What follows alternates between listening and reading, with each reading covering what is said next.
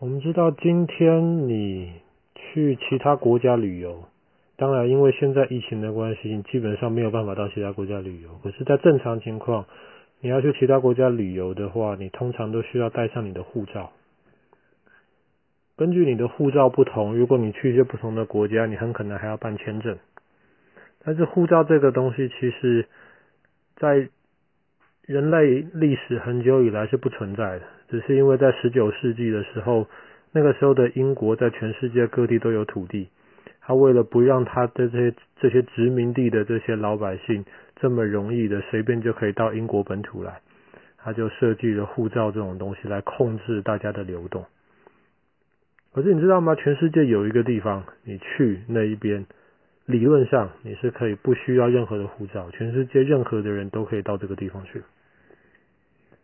可惜这个地方有点远，它在北极圈里面，它是好几个岛，名字叫做 Svalbard，中文叫什么？斯瓦尔巴吧，斯瓦尔巴群岛。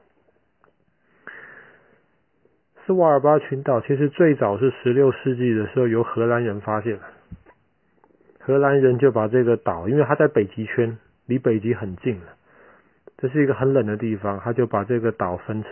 把这个岛给它一个名字，叫做很冷的海岸，就叫做 Svalbard。可是后来是挪威人去捕鱼的时候，会到那个岛那边稍微补给休息一下，然后在一九二零年的今天，二月九号，就确定了 Svalbard 是属于。挪威的，但是接下来很快的，他就宣布了，Svalbard 这个岛虽然是属于挪威的，上面的土地是挪威的，用的是挪威的钱，但是它有一个特特别的一个地位，就是它可以是让全世界任何国家的人都可以自由的进到里面去，都可以自由的住在里面。不像是全世界绝大多数的地方都需要有护照，甚至有签证来管制。然后上面还不可以有任何的军队，或者这个岛上不可以有任何跟打仗有关系的事情。这是在一九二零年的今天，确定 s v a l b a 这个这些岛的特别的地方。当然说是这么说啦，实际上因为这个岛很远，在北极圈里面。所以你如果要去这个岛的的话，绝大多数的人还是搭飞机去，只有挪威有飞机飞过去。所以你要先去挪威，你还是要带护照，还是可能还是得办签证，然后再从挪威搭飞机到这个地方去。所以实际上，当然你如果自己划船去这个岛了的话，是是没有问题的，你可以住在上面。但是对于绝大多数的人而言，我如果想去这个岛观光的话，我还是得经过挪威。这个岛其实很特别，它很大，它其实比台湾还大得多。然后它也是全世界有人居住的最北边的地方。当然，更北边的地方有时候会有一些科学家去那边做一些观察之类的，做实验。但是基本上有人长期的住在那边，那是纬度最高的地方了。然后也是因为它的位置很北边。它一年一年三百六十五天，或者三百三百六十六天嘛，如果是闰年的话，它基本上一年有一百多天的时间，你看不到太阳，一百六有一百多天都是晚上，整天二十四小时看不到任何的阳光。同样的，夏天也有一百多天的时间，像我们在全世界其他的地方，太阳早上从东边起来。下午的时候从西边下去，可是，在 s v a b a 一年有一百多天，在夏天的时候，你就看到太阳就在你头上绕着圈，一直转，一直转，一直转，就是不下去。很特别吧？永远的白天跟永远的晚上，每年有有三分之一的时间，各是这样子特别的一个环境。而且，因为 s v a b a 离全世界其他地方都非常非常远。所以在那边建有一个全世界最大的一个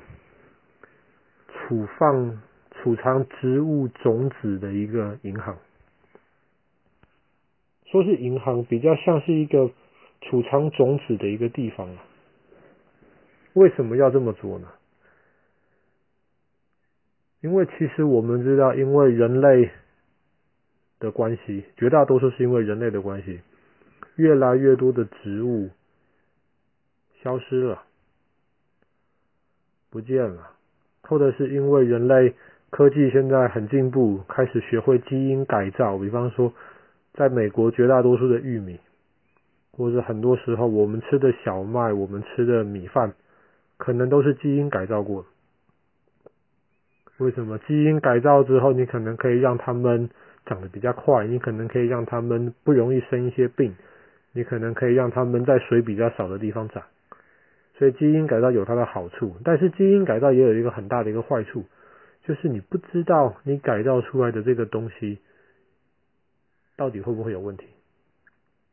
而且另一个原因是因为人的智慧是有限的，所以当大家都开始基因改造的时候，比方说我们都开始。把一段让植物不会生病的基因放到植物里面去，每个人都放那一段基因，就会造成这些植物越来越像，很多植物很独特的地方就消失了，而我们人类不知道这一些独特的地方在哪一天会不会对我们人类社会有一些帮助。比方说，我们今天科学用到的很多东西，很多发现，其实都是从一些独特的。细菌啊，独特的植物、动物上面找来的，可是因为人类的科学进步，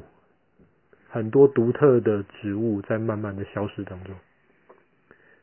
所以很早以前就有人想到了，就最好赶快趁它们没有消失的时候，把这些植物的种子